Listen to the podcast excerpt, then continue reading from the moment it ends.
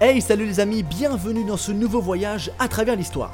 Aujourd'hui on se plonge au cœur de la Renaissance italienne pour rencontrer le plus grand dirigeant que la cité de Florence ait connu, Laurent de Médicis, dit le Magnifique. Coïncidant avec l'apogée de la cité florentine, Laurent incarne à lui seul la magnificence de Florence. Il contribue à forger la grandeur de la ville qui domine en Italie et rayonne en Europe. Alors direction l'Italie, c'est parti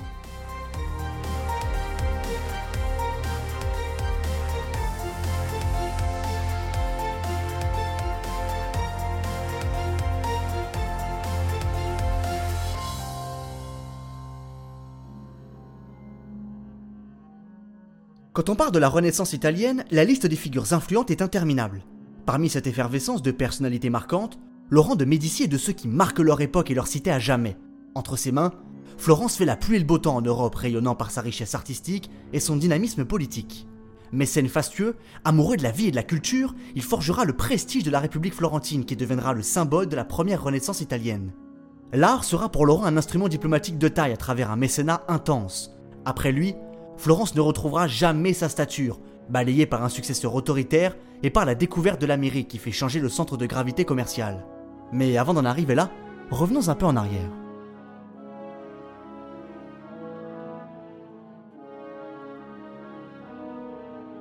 Laurent de Médicis, dit le Magnifique, naît le 1er janvier 1449 à Florence. Comme son nom l'indique, il est issu de l'une des plus grandes familles florentines au destin hors du commun, les Médicis. Ces derniers, certes célèbres pour la création de la Banque Médicis, sont surtout connus pour avoir donné deux reines de France, trois papes et des grands princes florentins. Le premier a donné une puissance politique et un prestige artistique à Florence est le grand-père de Laurent, Côme de Médicis. Pour garantir la stabilité politique, ce dernier s'est assuré de peupler les institutions républicaines par des hommes loyaux et redevables qui n'auraient pas l'idée saugrenue de se rebeller.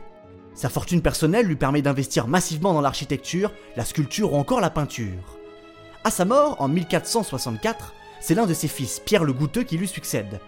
Dans la même veine que son père, il favorise les arts et assure une stabilité politique teintée d'autoritarisme, voire de despotisme. En revanche, pour les finances, ce n'est pas trop ça. Des problèmes de gestion couplés à son manque d'expérience firent décliner la situation économique de la cité florentine. Fils de Pierre, Laurent reçoit une éducation humaniste selon les tendances philosophiques de l'époque. Il est initié au latin, développe des connaissances solides en littérature et se frotte à la lourde doctrine aristotélicienne. À côté de cette figure d'intellectuel, il cultive aussi une autre passion, la danse. Enfin, il découvre l'architecture qui sera une de ses plus grandes passions dans sa vie. Assez jeune, il fait des apparitions publiques qui le font connaître de tous. Il se voit même confier des missions diplomatiques pour représenter les Médicis. Il assiste notamment au mariage d'Hippolyta Maria Sforza et d'Alphonse d'Aragon dans le but de consolider les relations entre Florence et Milan. Laurent fait montre de qualité diplomatique hors pair, et tout le prédestine à succéder à son père et de perpétuer la domination des Médicis sur la République florentine.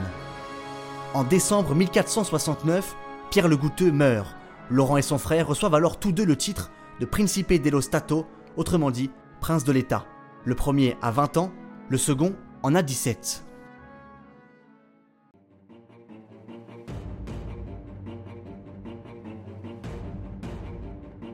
L'arrivée des frères de Médicis au pouvoir se fait dans un climat d'incertitude et de méfiance. Chacun à Florence se demande s'ils vont perpétuer ce que l'on décrit comme la tyrannie tranquille de Côme. Mais Laurent, du haut de ses 20 ans, va prononcer un discours qui marquera les esprits, et en particulier celui d'un certain Nicolas Machiavel. Ce dernier, évoquant le discours du Florentin, dit Il prononça un discours long et très important sur la situation de Florence, sur celle de l'Italie.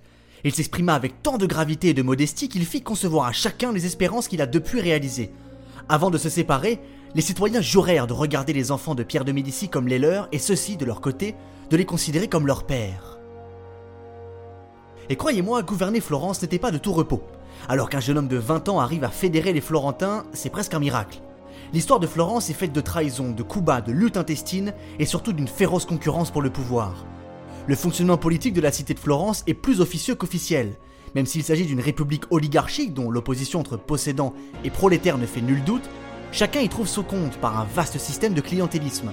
Mais Laurent est très habile du point de vue politique, ce qui évite à maintes reprises la disparition pure et simple de son clan au pouvoir à Florence.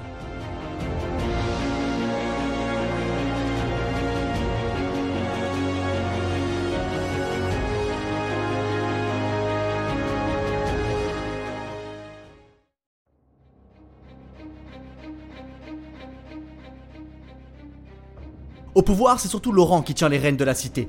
Il s'entoure de gens de confiance qu'il sait incorruptibles. Il renforce le pouvoir des Otto di Guardia, 8 hommes à la tête d'une police politique censée surveiller tous les comportements hostiles aux Médicis. Laurent fait également évincer tous ceux qu'il estime être trop puissants ou indignes de sa confiance.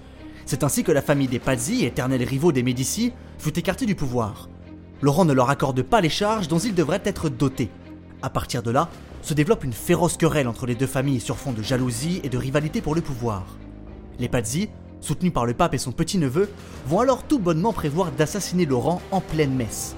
C'est l'épisode dit de la conjuration des Pazzi. Le 26 avril 1478, le jour de Pâques, à la grande messe, un groupe de conjurés se jette sur Laurent pour tenter de l'éliminer. Ce dernier a tout juste le temps de s'enfermer dans la sacristie. Mais il y a un problème. Le frère de Laurent est battu à mort par les conjurés et décède de ses blessures. Rapidement, la conjuration est étouffée et les rebelles sont tout simplement pendus aux fenêtres du palais. Le petit-neveu du pape, lui, est arrêté. Le pape exprime rapidement son indignation face à cette répression et à l'arrestation de son petit-neveu. Peu de temps après les faits, le 1er juin 1478, le pape excommunie Laurent et ses partisans, puis menace de jeter l'interdit sur la cité de Florence. En gros, Florence est menacée d'être exclue de la communauté chrétienne. Le 24 juin, l'interdit est prononcé, mais cela n'empêche pas la vie religieuse de perdurer. S'ensuit alors une longue période de rivalité et de guerre, tout cela au sein d'un jeu d'alliance aussi paradoxal qu'opportuniste. L'issue finale est en faveur de Laurent puisque Florence retrouve la paix à la fin du XVIe siècle.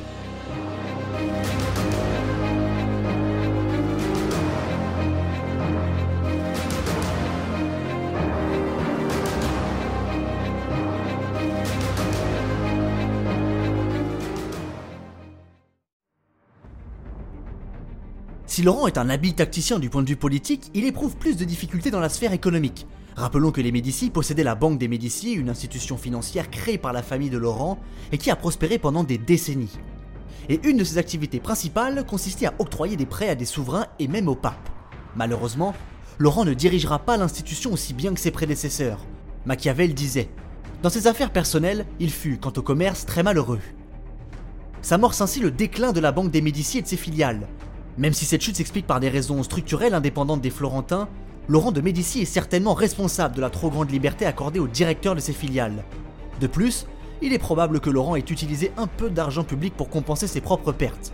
Mais en réalité, cela relève davantage du manque d'intérêt pour les pratiques marchandes que d'un manque de compétences. Lettré et humaniste, Laurent consacre plus de temps et d'énergie à la vie artistique de Florence.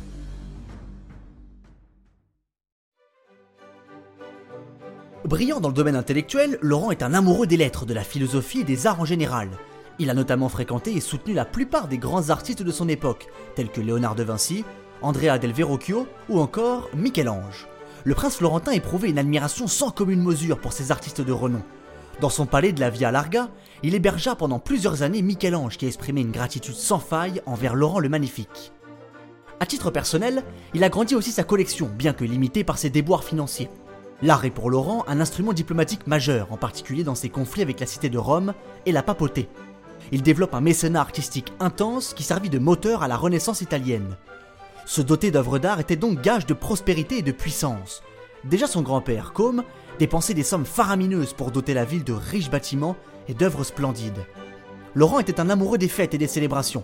Alors très fréquemment, la ville de Florence se mettait sur son 31 pour des fêtes somptueuses, durant lesquelles les plus grands artistes de l'époque réalisaient des décorations, des vêtements ou encore des œuvres uniquement pour l'occasion. Il y a derrière cette tendance un esprit collectionneur, une sorte d'amour du beau qui épouse parfaitement la notion de puissance. Pour Laurent, il s'agissait également de masquer sa gouvernance autoritaire, parfois tyrannique et despotique.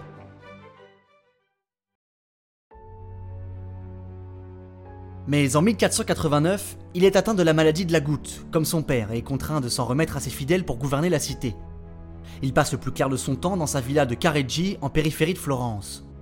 Là-bas, il s'adonne à son activité favorite qui lui donne une stature hors du commun, le mécénat et la protection des arts et des intellectuels. Dans sa villa de Careggi, il réunit une académie dans laquelle on s'exprime en toute liberté. Des intellectuels se rassemblent pour y parler de philosophie et de lettres, ou encore pour commenter les grandes œuvres du passé, Passionné de lettres, il fut également un écrivain à ses heures perdues. Sa production est immense et polymorphe. On y trouve des traductions en latin de philosophes grecs, de la poésie ou encore des récits romanesques. Avec le temps, la maladie fait apparaître un sentiment de tragique dans ses écrits, que même les consolations chrétiennes n'apaisent pas. Laurent de Médicis, dit le Magnifique, s'éteint dans la nuit du 8 au 9 avril 1492. Il aura marqué Florence comme personne par son habileté politique, par son amour des arts, mais surtout par son attachement charnel à sa ville. Après lui, aucun prince florentin ne parviendra à conserver la stature dont la ville s'est dotée sous Laurent le Magnifique.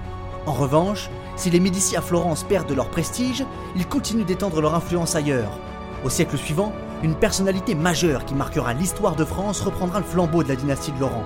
Il s'agit d'une certaine Catherine de Médicis. Mais ça, c'est une autre histoire.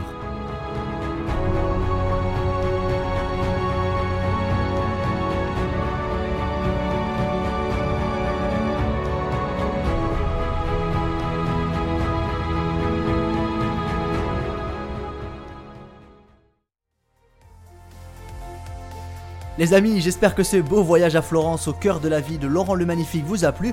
En tout cas, pour moi, ce fut un réel plaisir de le partager avec vous. Je vous invite, comme d'habitude, à aller nous rejoindre sur la page Instagram de l'émission à travers l'histoire podcast ou bien sur Facebook à travers l'histoire. Vous pourrez y suivre toutes les actualités liées à l'émission et surtout m'envoyer vos commentaires, vos retours. J'y répondrai avec un immense plaisir. Quant à moi, je vous quitte et je vous dis à bientôt pour un prochain voyage à travers l'histoire.